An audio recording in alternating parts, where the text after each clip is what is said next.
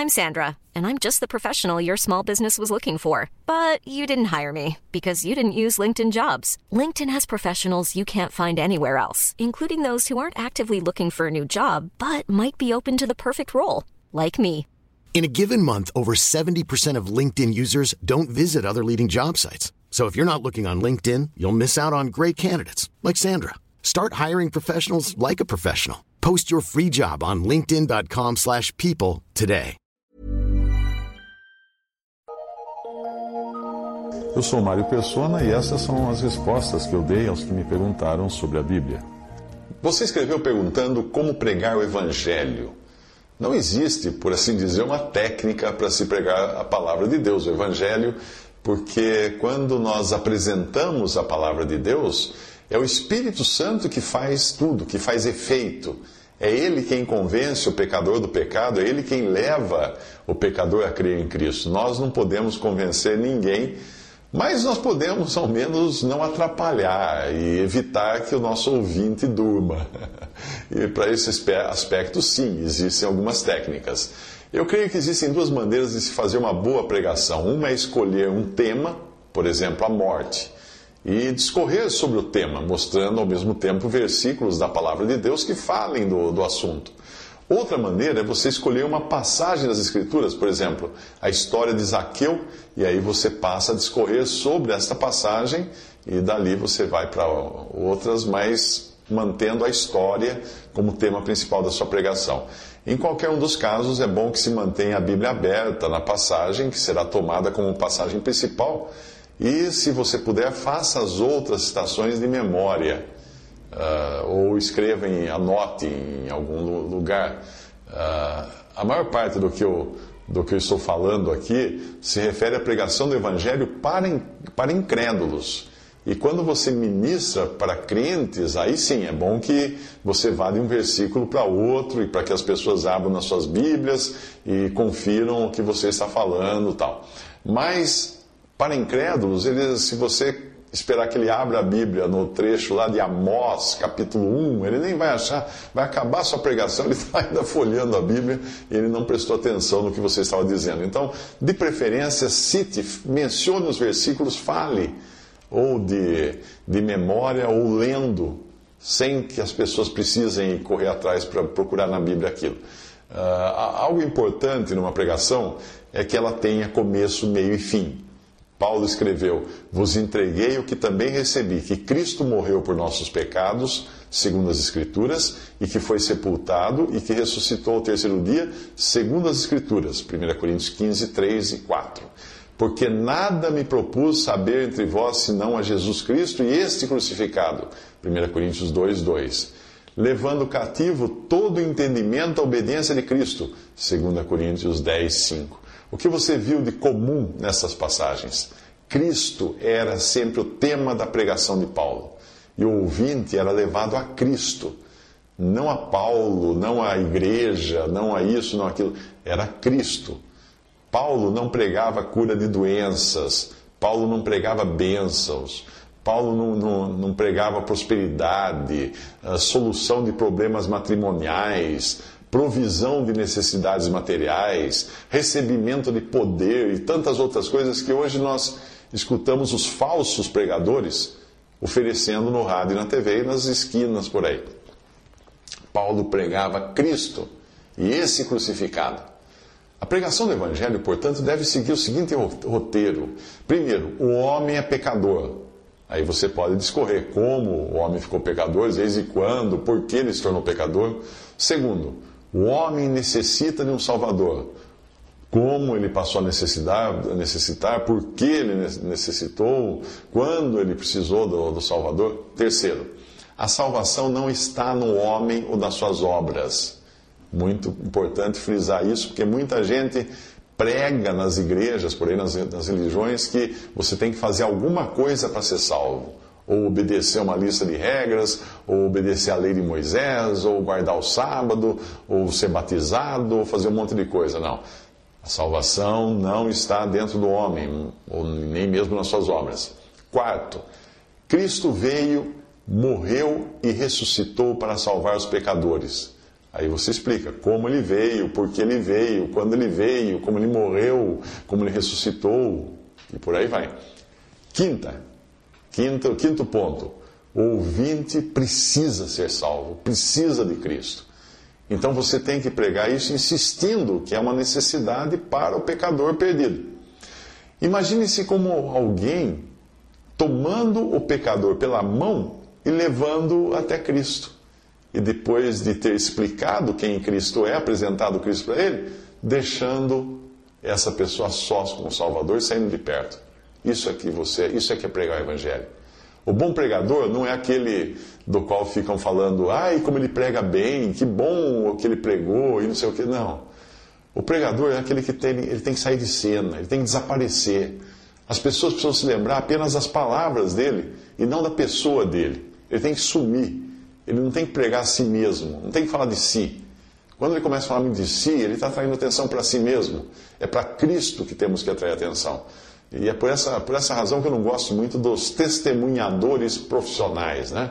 aqueles que são contratados pelas igrejas para ir lá contar a vida de horror que ele teve no passado, das drogas, do sexo e não sei o quê, e que agora se converteu e está santo.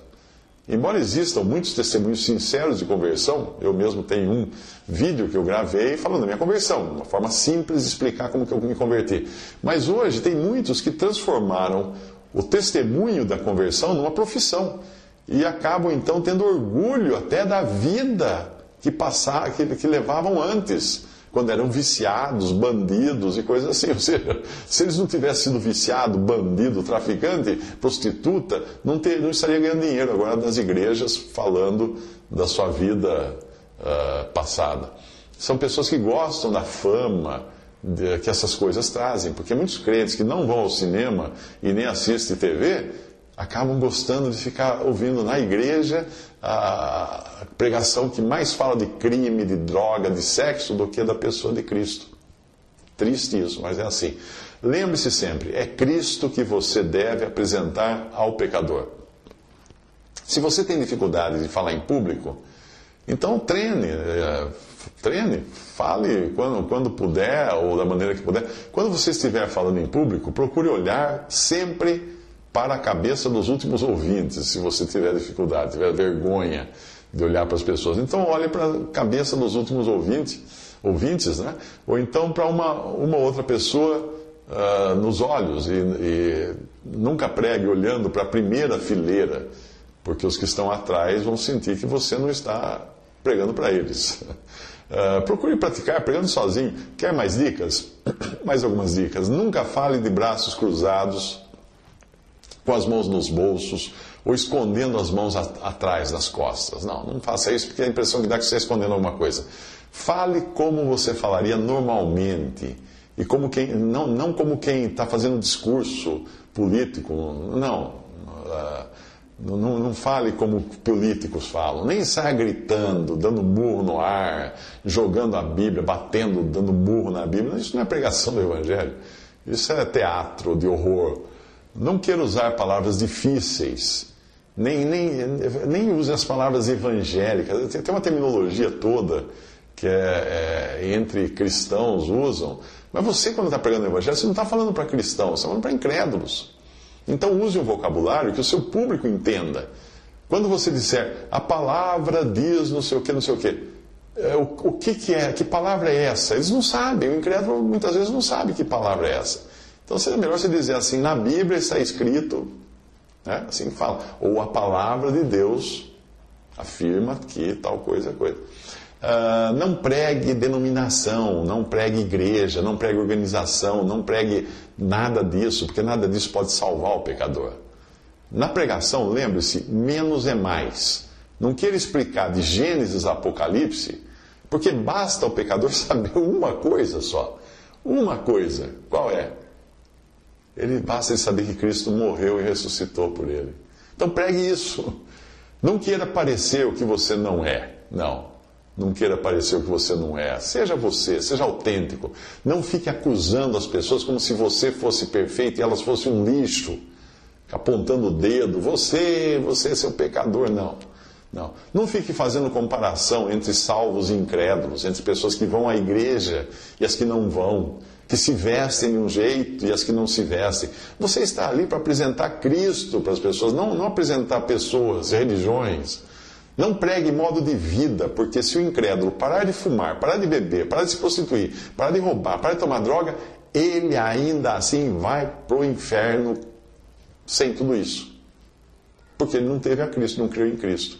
Fale pausadamente, de modo que as pessoas entendam o que você está dizendo. Não seja agressivo. Use, às vezes, o silêncio para esperar a pessoa absorver aquilo que você acabou de falar.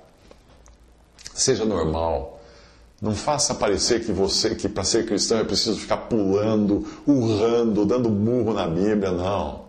Não tente imitar a voz de algum pregador do rádio, da TV. Eu já vi pregadores de uma determinada denominação que eles, eu não sei o que, eles fazem, acho que eles treinam para. Porque todos eles têm o mesmo tom de voz rouca do líder daquela denominação.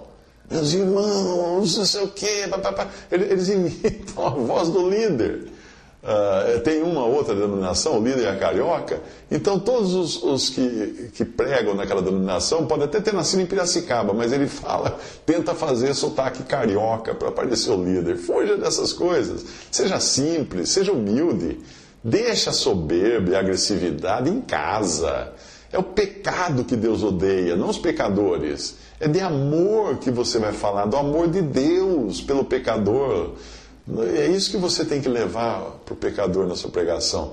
E para terminar, antes, de, antes, durante e depois da sua pregação, ore, ore a Deus buscando a direção de Deus, porque lembre-se, é o Espírito Santo quem vai convencer as pessoas de pecado, não é você.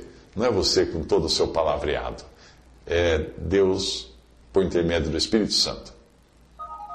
Visite respondi.com.br. Visite 3minutos.net.